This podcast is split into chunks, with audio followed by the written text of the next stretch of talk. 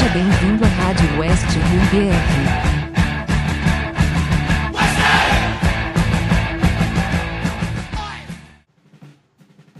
Rádio West Ham BR 32, olá Hammer, eu sou o Lucas, jornalista e torcedor do West Ham, e na 32 edição do nosso podcast, vamos falar de uma gigante vitória do time feminino na WSL, tropeço na Premier League, mas, começando pelo começo, vamos abrir o nosso debate aqui falando de Europa League.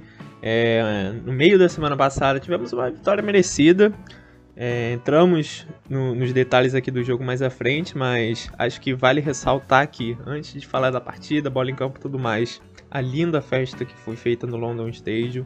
É, finalmente recebendo um jogo de fase de grupos de competição europeia, recebemos a equipe do Rapid Viena pela segunda rodada da Europa League. Foi uma noite muito especial, tivemos a inauguração da, da estátua do Bob Moore, do Russ, é, do Peters também, jogadores que foram campeões europeus com o West Ham e venceram a única Copa do Mundo que a Inglaterra tem, lá em 66. É, finalmente também as novas luzes de LED no London Stadium que foram utilizadas ali no pré-jogo, deu um efeito muito legal. E a torcida, claro, cantando muito, participando com o mosaico, foi legal demais. É, o pré-jogo ali foi muito legal. Quando começou o jogo, tivemos muitas chances, aproveitamos uma, tivemos um pequeno sustinho ali no segundo tempo, mas depois matamos o jogo. É, o jogo acabou até sendo legal dentro da expectativa, né? Não foi uma grande partida do West Ham, mas fizemos o feijão com arroz ali e cumprimos a nossa obrigação, que era vencer a equipe mais fraca do grupo, né? Rapaziada, salve Lucas. Bom, é... Primeiro eu quero cumprimentar o que tu falou da torcida, o mosaico que teve escrito Irons, pô, mais de 55 mil pessoas depois de perder duas vezes pro Astras de Urju na Europa League, nos playoffs no caso. Pô, a coisa é linda de se ver, muito, muito lindo mesmo. Mas o jogo em si, foi um jogo, pode dizer que foi morno, mas que a gente teve totalmente o controle da partida. Nenhum momento eu senti, no... tirando o pênalti inexistente que aconteceu, né, que aquilo não foi pênalti. Ele tropeçou, tropeçou nele mesmo. E tirando aquele momento, assim, nenhum momento passou pela minha cabeça que a gente ia ter alguma preocupação, porque estava muito controlado, mesmo estando 1 a 0 E o, foi lindo de se ver o Rice marcando dois gols em dois jogos da Europa League, aumentando mais seu preço e mostrando mais ainda que é ídolo do time. E teve atuações tipo como a do Diop, que tá cada vez evoluindo mais, tá tá merecendo já o lugar do Gibona, que eu já vou falar mais adiante, no caso contra o jogo contra o Brentford, quando a gente entrar na pauta, que dá pra ver que o Gibona tá numa fase ruim, mas isso a gente deixa pra depois, eu queria falar também do, do Arihorá, que também tá merecendo uma chance no time titular, eu acho que tá na hora de botar a trinca francesa ali atrás e tirar o Fabianski e o Gibona, e, mas também atuações ruins como a do Vlasic, que a gente vai ter que ter calma, não adianta. É, temporada passada a gente teve exemplos como a do Fornals, que começou mal, mas agora tá, tá engrenando. A do Benrama, que começou muito mal pelo West Ham. Tudo bem que ele não tinha chance, mas agora tá jogando futebol de alto nível. E é questão de tempo. Eu tenho certeza que ele ainda vai provar que ele é o jogador certo é, e pode ser muito bem titular temporada que vem. É, realmente, né? É, quando roda o elenco assim é bom pra gente observar alguns nomes. É, gostei muito, quem diria, da dupla de zaga, o Dawson e o Diop. Apesar de ser contra uma equipe mais frágil, realmente foram muito bem no, no jogo.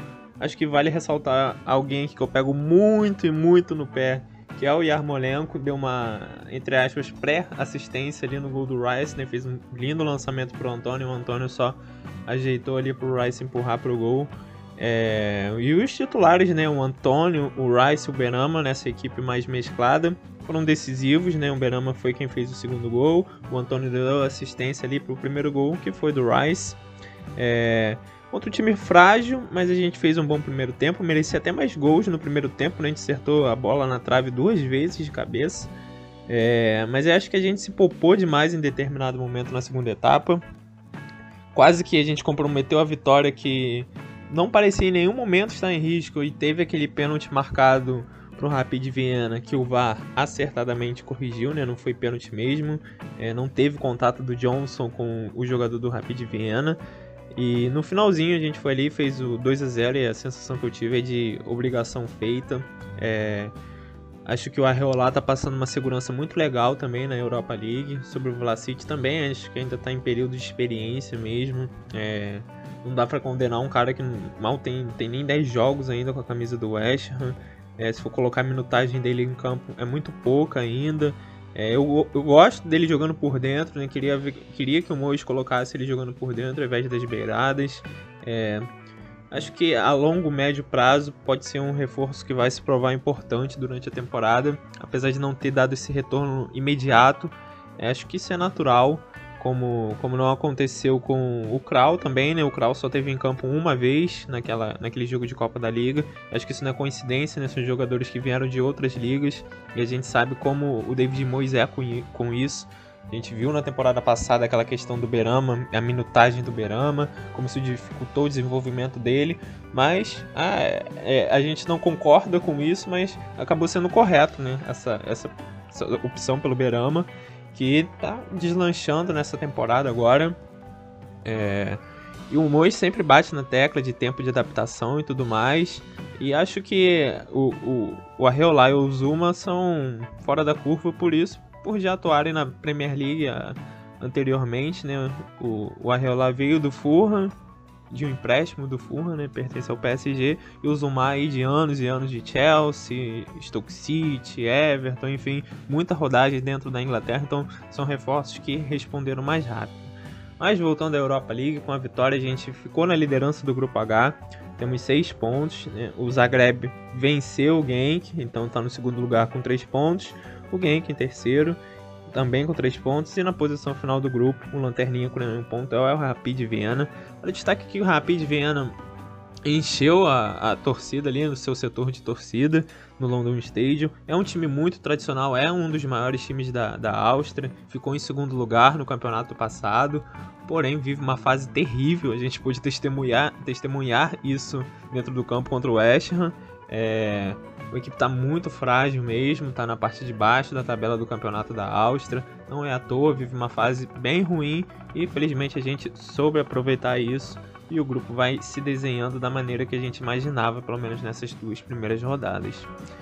A última rodada aí do primeiro turno da fase de grupos acontece no dia 21, quando recebemos o, o Genk no London Stadium, às 4 da tarde, né? É, Jogo que é, pode ser um pouquinho chato, né? Vai ser mais complicado, naturalmente, que o Rapid Viena. É, a gente teve um nível de exigência maior contra o Zagreb e respondemos bem.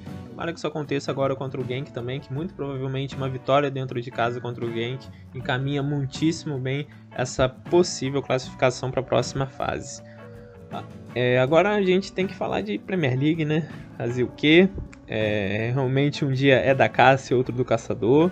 Na rodada passada a gente venceu o Leeds por 2 a 1 com um gol no finalzinho do jogo, mas nesse último fim de semana que passou a gente perdeu dessa maneira para o Brentford por 2 a 1 é, tomamos um gol ali no finalzinho, finalzinho mesmo, nos acréscimos, e os Bees venceram no London Stadium. Após o primeiro tempo, pelo menos na minha visão, muito ruim, saímos em desvantagem e desvantagem merecida. O Brentford executando muito bem sua proposta de jogo, fez 1 a 0 e Poderia ter feito até mais.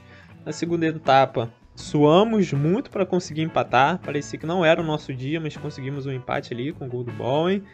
É... E aí, nos acréscimos, o Brentford marcou o segundo gol e garantiu a vitória para a equipe visitante. O que, que você achou do jogo, Léo?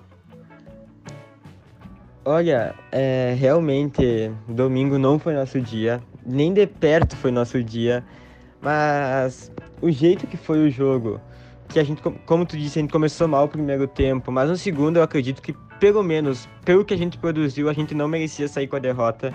É, um a um, é, até, até tipo, quando chegou lá pelos 90 por aí, eu pensei, tá, é, considerando que não foi nosso dia, a gente vai se manter, tipo, bem no topo da tabela. A gente não vai perder a nossa posição pro próprio Brentford. Eu pensei, tá, já tô contente com isso. Tudo bem que a gente podia entrar no G4 com esse resultado, mas infelizmente não aconteceu. É, eu tava contente com o empate, mas nos últimos três jogos deu para perceber que torcer pro West Ham é bom e ruim ao mesmo tempo. Contra o United a gente errou um pênalti no último minuto e tomou um gol do Lingard aos 40 do segundo tempo por aí. Contra o Leeds a gente fez um gol aos 45, golaço do Antônio. E agora a gente tomou um gol que aos 94, 95. É, é foda às vezes torcer pro West Ham, mas vida que segue, né?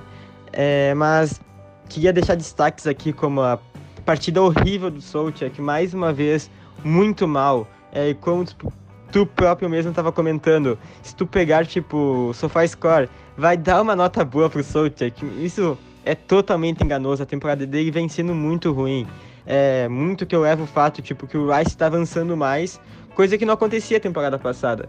E com isso, é, acaba um pouco o brilho do Soltic. Eu acredito que possa influenciar mesmo, mas eu acho que o Soltic tem que se adaptar ao estilo do Rice, até porque o Rice é o nosso principal jogador. E como ele tá avançando, ele não pode, tipo, ficar só atrás como temporada passada. É mais uma partida muito, muito boa do Bowen. É um jogador que eu tanto criticava a temporada passada, que eu realmente não era muito fã. E o Leandro sempre, sempre falava que era bom jogador, etc. É, tá merecendo uma convocação para a seleção da Inglaterra. Eu não entendo que o Lingard, que é a reserva do Manchester United, esteja na frente do Boeing. Isso não entra na minha cabeça. É, e como eu queria entrar no assunto agora, o Ogbona, mais uma partida muito ruim dele. É uma, um jogador que foi tão, tanto começou muito criticado aqui, depois começou a ser muito elogiado é, por, é, por merecimento mesmo, porque ele estava muito bem. Essa temporada não está nada bem. É, o Diop provou que merece pelo menos uma chance na Premier League, pelo que ele anda fazendo nas Copas. E eu queria deixar aqui que o Fabianski não existe aos 94 tu espalmar para o meio uma bola. Não dá. Ele, se ele manda pro, pro lado, ia acabar o jogo. Não ia ter, ia, não, não ia ter gol. E mais uma vez ele é, comete uma falha e a gente tem um goleiro que passa confiança no banco e ele não ganha uma chance da Premier League. Eu acho que já tá na hora. Já faz mais de um mês que o, o Arreolá tá no time e tá merecendo uma chance que agora contra o Everton, né? Contra o Everton, depois da data FIFA, ele merece essa chance. É, concordo com, com essa observação do jogo. Né? Eu acho que nosso primeiro tempo foi muito abaixo. É, o time estava muito espaçado, né? Acho que isso interferiu diversas vezes no posicionamento da linha defensiva.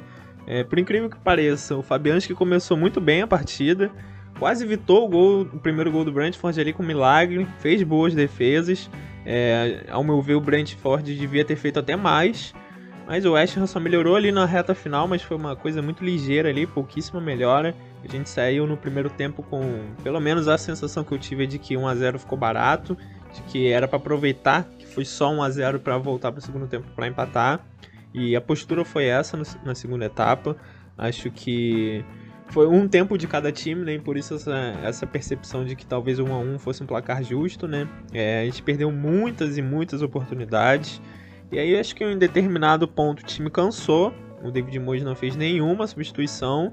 E mesmo assim, a gente conseguiu um empate lá na casa dos 80, né? Um gol do Bowen, Bowen muito bem. Mas era para ter feito esse gol antes. E como saiu aos 80, eu também estava fechando muito com esse empate.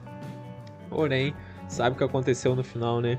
O Ogbonna ali fez uma falta sem necessidade nenhuma de ser, ser realizada ali na beira do campo, para nada. O Brentford alçou a bola na área, o Fabianski falhou, né? Jogou a bola pro meio da área. E aí, no rebote, o Brentford fez o gol. É, acho que a gente sai com um ponto muito positivo do Bowen no jogo, mas três pontos aí que o Léo falou que eu concordo plenamente. Acho que o Ogbona não faz uma temporada boa, infelizmente. Sou muito fã do Ogbona desde que chegou lá na temporada 15-16. Gosto muito do futebol dele. É, não, não consigo colocar o Diop na frente dele ainda, mas se manter essa, essa pegada que tá rolando na temporada até agora é de se, se considerar mesmo. É, acho que fica um pouco gritante ali o Zuma tão bem na zaga, né? E o Ogbona dando umas falhadas, como essa falta totalmente desnecessária. Mas é um cara que, que eu daria um voto de confiança ainda. Eu ainda deixarei pelo menos mais um, uns dois, três joguinhos ali para ver como ele reage, né? Talvez a equipe voltando bem, ele responda bem também. Sobre o que foi até um tema que teve em alta ali no que a gente pode chamar de West Ham TT ali, né, no Twitter. É, houve um debate durante esses dias aí sobre essa questão do Rice fazendo muitos gols, indo mais ao ataque. É, era uma coisa muito esporádica na temporada passada, né? mas na temporada atual tem acontecido com mais frequência, e do quanto isso estava interferindo na temporada ruim que o Solskjaer vem fazendo até agora. É, não tem se destacado tanto com gols como fazia na temporada passada. E agora parece que essa, essa bola foi passada por Rice, né? E, e são estilos diferentes, né? E acho que é questão de adaptação mesmo. É, não tenho, confesso que eu não tenho uma opinião totalmente formada sobre, mas a impressão que eu tenho é de que interfere de fato no jogo do, do Solcheck. Esse, esse avanço do Rice mais agressivo, entrando mais na área, né? A gente via muito o Rice indo na intermediária na temporada passada, fazendo muita, muitas bolas longas, né? Lançamentos, passes, enfim. E ali na reta final da temporada, a gente até lembra aquele gol dele contra o Southampton na partida que a gente garantiu classificação para a Europa League. Ele entrando na área, fazendo gol, e isso tem se tornado mais rotineiro nessa temporada agora. É, e acredito sim que isso interfere em questão de posicionamento ofensivo, defensivo, balanço ali dos volantes. Acho que o David Moyes e sua comissão técnica precisam encontrar um ajuste, um equilíbrio ali porque o Rice é de fato o nosso melhor jogador, mas a, a, a presença do Solskjaer na área é muito importante também. Acho que a gente não pode abrir mão de uma opção como essa. Sei lá, um dia que o Rice não está inspirado, como não estava contra o Brentford, às vezes é uma bola na área, sobra e o Solskjaer faz o gol. Quantas vezes a gente não fez três pontos assim na Premier League passada? Então acho que cabe aí a, ao bom trabalho feito pelo Mois encontrar esse equilíbrio para essa temporada também. É, e para encerrar falando sobre Fabianski, acho que todo mundo sabe que eu sou muito fã do Fabianski, muito fã mesmo, sou muito grato pelos serviços que ele prestou ao clube até hoje. É, particularmente, é, até então, era o melhor goleiro que eu já vi no West Ham, e olha que já vi muitos goleiros no West Ham, muitos goleiros nada confiáveis, é, especialmente nos últimos anos em que a gente viveu ali com aquele revezamento entre o Adrian e o Randolph, é, tempos sombrios ali no gol, não gostava de nenhum dos dois. E o Fabianski veio para sanar essa, essa dificuldade que a gente tinha ali e conseguiu fazer isso. É óbvio que o Fabianski não é um nível Big Six da Premier League, tanto que saiu do Arsenal, né? Não o Arsenal atual, mas um Arsenal um pouquinho melhor do que é hoje. E, e veio pro, pro, foi pro Suécia e no Suécia que foi rebaixado, ele era o cara daquele time, fazia muitas defesas, quase conseguiu salvar a equipe e foi o que despertou o interesse do West Ham. Ele veio para cá e foi muito bem por um bom tempo. É, ficou muito marcado por falhar em momentos ter falhas muito decisivas por vezes, né? E foi assim contra o Brentford também. É um cara que eu confio, é, apesar de suas falhas, eu acho que compensa ter um cara desse no gol na situação que a gente vivia antes de ter um cara do nível do Arreolar no elenco.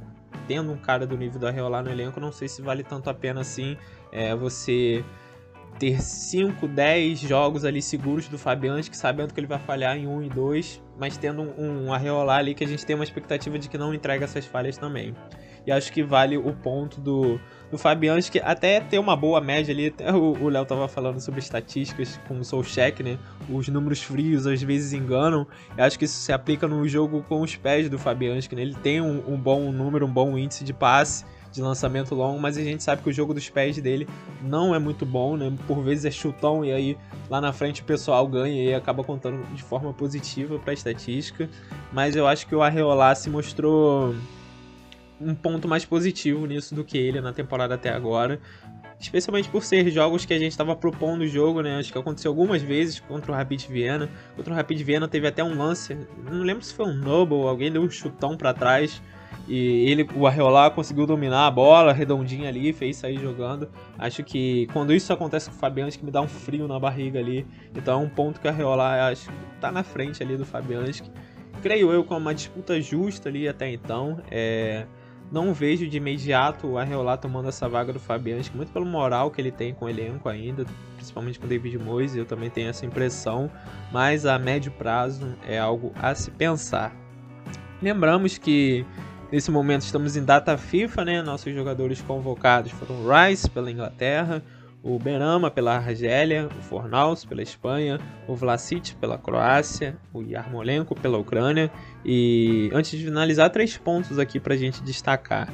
O Fabianski, que estão mencionado anteriormente, que já anunciou sua aposentadoria pela seleção da Polônia, foi convocado para realizar o jogo de despedida. É, o Antônio, em um acordo entre a Jamaica e o West Ham, foi liberado por questões de logística, né? Ele retornaria da data FIFA sem tempo hábil ali para um descanso para esse jogo contra o Everton. E por último, o Kufal, que vinha sendo dúvida nos últimos jogos do West Ham, né? Um problema na virilha. É, nesse jogo contra o Rapid Viena, entre aspas, foi poupado, mas na verdade ele foi desfalque, né? Ele estava machucado e era muita dúvida para esse jogo contra o Brentford. Voltou, jogou, não jogou tão bem assim e, e tá aí com esse problema muscular. É, foi liberado pela seleção da República Tcheca para descansar durante a data FIFA e poder ficar à disposição do West quando retornar os jogos. Já o Solcheck e o Krau, esses sim vão representar a seleção. E aí, Léo, temos pelo menos o, o Zuma, que não foi convocado pela seleção da França, o Antônio Cufal descansando. É, qual a sua expectativa para esse elenco pós-data FIFA? Né? A gente tem, essa, tem uma sequência complicada aí, mas temos alguns nomes aí descansando para esses jogos, né? Olha, como a gente tava conversando antes de começar a gravar, agora é uma, uma tabela muito difícil de, do West Ham, como eu tava vendo aqui eu digo que nosso, nosso próximo jogo, tipo, que eu digo, pá, esse jogo é fácil, é dia 18 de dezembro contra o Norwich. É, tirando alguns jogos da Europa League, claro. Porque agora a gente teria Everton fora. É, depois um jogo contra o Genk, que esse jogo é fundamental pra gente praticamente garantir nosso lugar no primeiro, nosso primeiro lugar na Europa League. E não ter que enfrentar time da Champions na uma fase antes das oitavas. Mas depois a gente teria o Tottenham, a gente teria o Aston Villa fora, que é sempre muito difícil, o Liverpool, o Wolverhampton lá, que a gente não tem um. A gente não tem resultados bons lá, tirando o jogo da temporada passada, onde o Lingard destruiu com a partida. É, depois a gente teria o Manchester City, o Brighton, que vem numa temporada muito boa, o Chelsea, o Burnley fora, que a gente sabe como é que é, e o Arsenal. E vale lembrar agora que não vai ter mais data FIFA, essa é a última se eu não me engano, até março. E agora é tipo jogo, jogo e jogo. E acho que é importante a gente sair dessa, dessa tabela difícil, pelo menos, sei lá, em décimo ou nono, décimo ou nono colocado, que daria tipo um alívio. E a gente teria tipo quatro jogos fáceis depois que poderia nos levar, lá, um possível sétimo lugar, quem sabe. Mas é importante a gente sair vivo disso e se manter a posição que está atualmente, que é nono colocado. Podia, se empatasse, estaria em sétimo, é, seria lindo, seria lindo mesmo manter já só a nona colocação, lembrando que vai ter jogo contra o City pela Copa da Liga e Europa League, então vale lembrar que o nosso elenco não é grande, e aí tem jogos que a gente vai precisar poupar, então a gente vai precisar realmente ter todo o elenco que estiver disponível. É, tá fácil não, né? Tabela bem complicada mesmo, mas é isso, a gente tem que brigar para se manter no bolo ali para quando chegar essa parte mais acessível. Agora falando da grande vitória da, da nossa última semana ali, surreal, gente. Para quem nos acompanha aqui há mais tempo, sabe a dificuldade do time feminino do West Ham nas últimas temporadas, principalmente contra o trio ali que domina o futebol inglês, o Arsenal, o Chelsea e o City. Mas as coisas vêm mudando desde a chegada do Oli Harder, do nosso treinador. É, ficamos mais competitivos, reforçamos e reformulamos o elenco para essa atual temporada. Demorou injustamente a primeira vitória vir na, na WSL. Tivemos aquela derrota para o Brighton com, com uma jogadora a menos. A vitória escapando contra o Villa nos acréscimos naquele 1 a 1 até que na terceira rodada atropelamos o Leicester em casa, um 4 a 0 dominante, merecido, que a gente relatou na última edição do nosso podcast. E aí, em mais uma rodada, saímos para enfrentar o Manchester City. É, até na edição passada do nosso podcast falamos que era um jogo que não íamos com expectativa de pontuar, mas gostaríamos de ver o time competindo, né? É, nesse jogo para o City e, e, e, não só deu competição, como tirou três pontos do Manchester City fora de casa. Meu Deus do céu, isso aconteceu. É, pra vocês terem uma noção, gente, eu acompanho a equipe feminina desde ali da temporada 17, 18 mais ou menos, e nunca havia visto o West Ham vencer o Manchester City. Nós quebramos esse tabu. 2 a 0 gol da Dangane, da espetacular Yui Hasegawa. É, tem só três jogos com a camisa do West Ham e já digo que é a melhor jogadora que eu já vi no nosso clube, de uma inteligência ímpar. É, já tem três participações diretas em gols em três jogos. É, já pode separar a camisa aí, Rodrigo. É, o grande, grande Rodrigo da Hammers Brasil, que tem uma lojinha aí de, de produtos oficiais do West Ham. Certamente uma camisa da Hasegawa vai ter que vir. E é uma craque, uma jogadora muito diferenciada que, que, tem um futuro longo no West apesar de ser improvável isso. E, e, fez a diferença nesse jogo épico contra o Manchester City. A gente foi a campo com a mesma distribuição tática que usamos contra o Leicester na rodada passada, né? mas com duas mudanças que, ao meu ver, foram grandes acertos do Oli Harder. Ele tirou a zagueira Parker, recuou a Longhurst para a zaga, junto com a Sissoko e a Flaherty, e colocou a Zanita Wine também, que já vinha jogando anteriormente por ali. É... e do outro lado, onde a gente contra o Leicester viu ali uma improvisada né, na, na rodada passada, tivemos a volta da Svitkova no 11 inicial, como já citamos aqui diversas vezes também. A Lyon é muito talentosa, habilidosa, porém muito irregular. Já Svitkova, apesar de não ter o talento da Lyon, é uma boa jogadora e com muita regularidade, além de ser taticamente muito mais comprometida. É mais operária, digamos assim, né? E combina muito mais numa partida onde vamos mais defender do que atacar, né? É... Realizamos uma boa partida, outra vez com a Hasegawa, criando nossas oportunidades. A Yalop muito bem no meio de campo de novo. E lá atrás a goleira Mackenzie Arnold fazendo uma partida de gala, toda a chance do Manchester City que chegava no gol, a Arnold fazia uma grande defesa, foi espetacular, ela que, que é uma goleira desde os nossos tempos de luta contra o rebaixamento, que já se destacava e agora com um time mais competitivo, tá mantendo o nível, foi muito importante nesse jogo, é... Em uma das oportunidades criadas pela Hasegawa, ela fez um ótimo cruzamento e a bola foi ali na cabeça da Dangni, que abriu o placar. Legal demais a Dangni marcando seu primeiro gol pelo clube. Vale lembrar aqui que ela é aquela jogadora da Islândia, a islandesa que desde criança torce pro West Ham, é gente como a gente, né? E nós jogamos com uniforme 3 nesse jogo contra o Manchester City. Você pode até ver aí na capa do podcast a camisa que a gente atuou.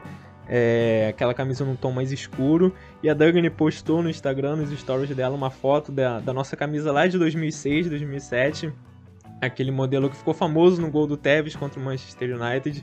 Ela tinha essa camisa personalizada com o nome dela e postou ali do lado da camisa dela agora como jogadora do West Ham. Muito legal ver, ver esse tipo de coisa. É uma jogadora que é, que é boa e agora começando a ser decisiva na parte ofensiva também. Além, claro, de ser apaixonada pelo nosso clube. Muito legal isso. E também ela sempre dá muita moral pra gente lá no Instagram. Ficamos muito felizes que ela consiga esse sucesso aí no campo pelo clube também.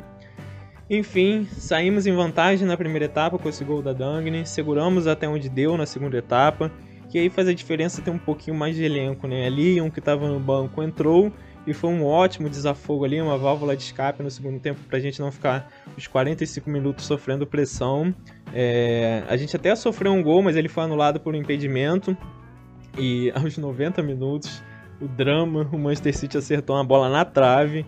E na resposta dessa bola na trave, ali no desespero do City, trocando passes na defesa com a defesa alta, com a goleira adiantada, a bola caiu no pé da Hasegawa e aí a nossa craque, jogadoraça, deu um toquezinho de cobertura espetacular, fez um golaço, decretando 2 a 0 é, Seu primeiro gol com a camisa do clube e que gol, gol histórico pra gente, depois de duas assistências, né, uma no jogo contra o Leicester e agora nesse primeiro gol contra o City, marcou o gol dela, é, jogadora muito acima do nível, nos dando uma vitória muito acima do esperado e ficamos ali agora na parte de cima da tabela.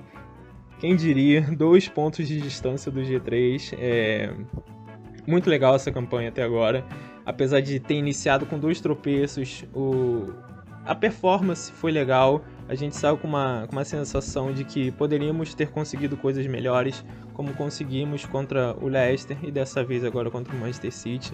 Histórico mesmo, uma vitória que vai ficar muito tempo aí na nossa cabeça.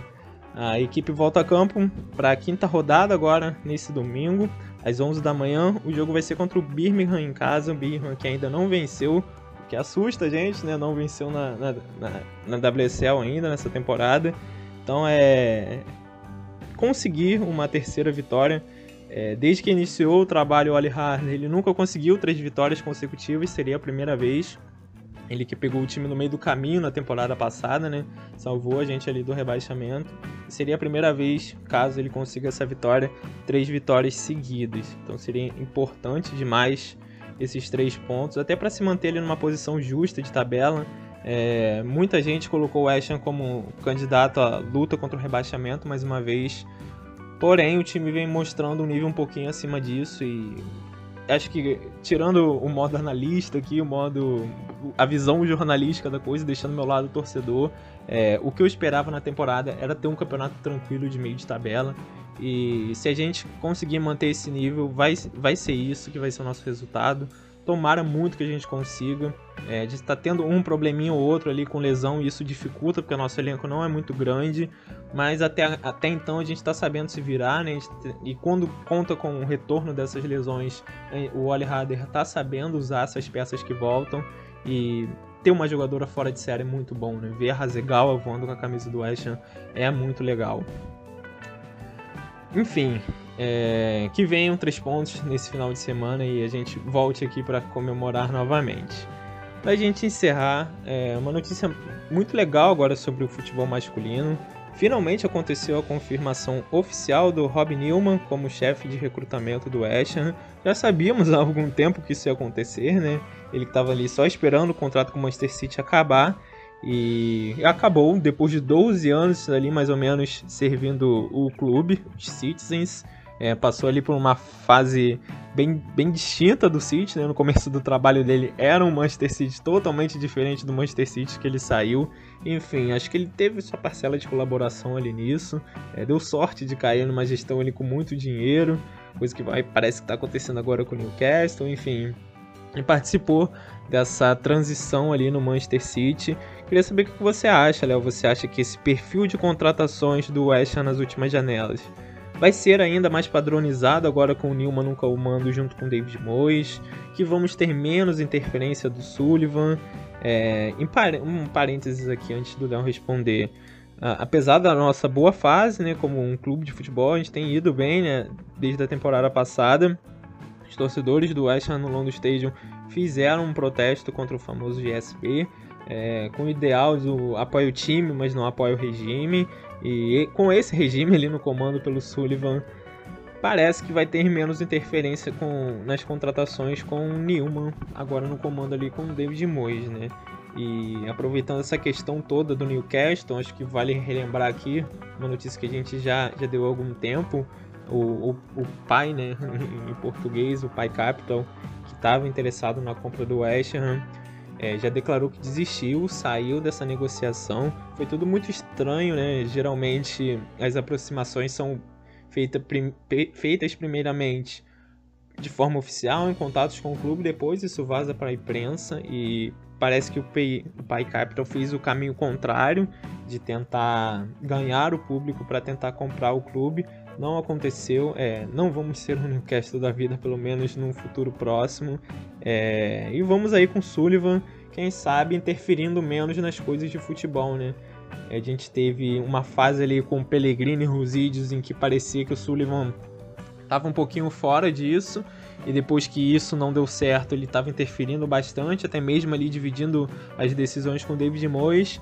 Quem sabe agora com o Newman, Léo, o, o David Moyes tem uma voz mais ativa, tem essa experiência de Manchester City. Queria saber o que você acha, se você acha que esse padrão de contratações que fizemos nessas últimas temporadas, estilo Falso, Cheque, Kral, Bowen, enfim, essas peças mais diferentes serão um novo padrão de contratação do West Ham com esse novo comando de recrutamento no clube. Yeah, é, antes de falar sobre ele, eu queria falar sobre o Sullivan e o protesto que teve domingo antes do jogo contra o Brentford.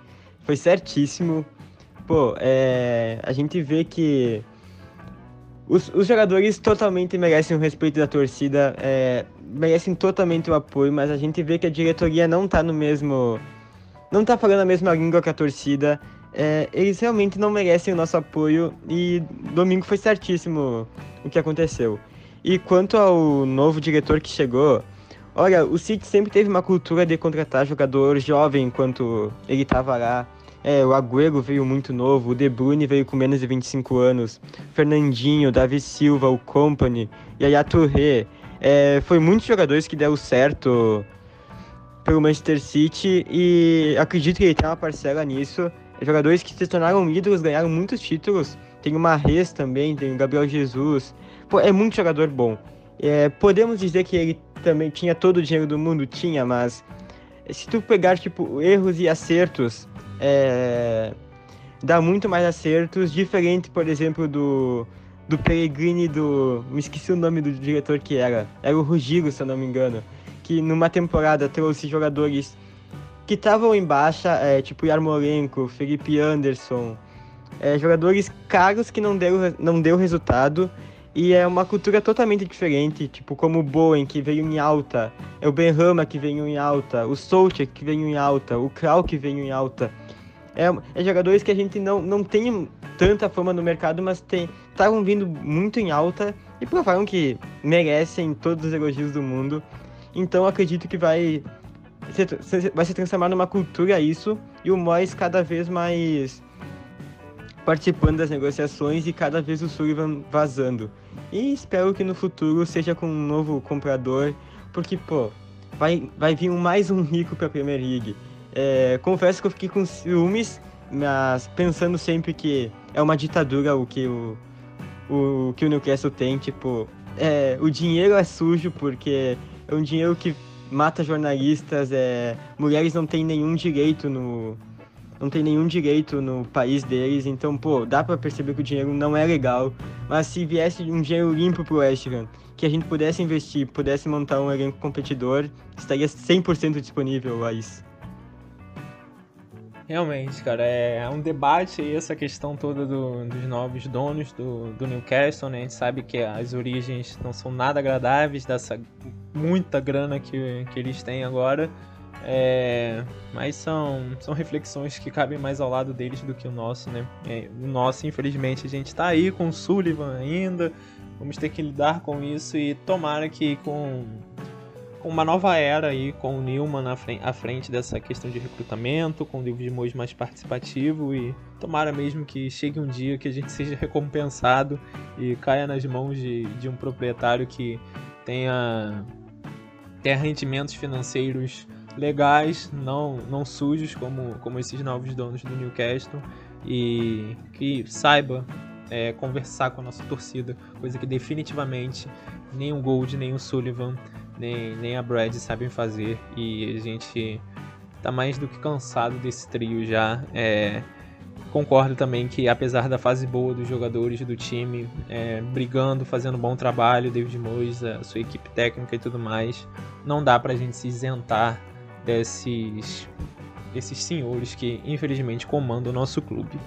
Mas repassando aqui a agenda do West Ham, no feminino, a gente volta a campo no próximo domingo, às 11 horas, contra o Birmingham, é, com transmissão do DFA Player. Se você não conhece, o DFA Player é grátis.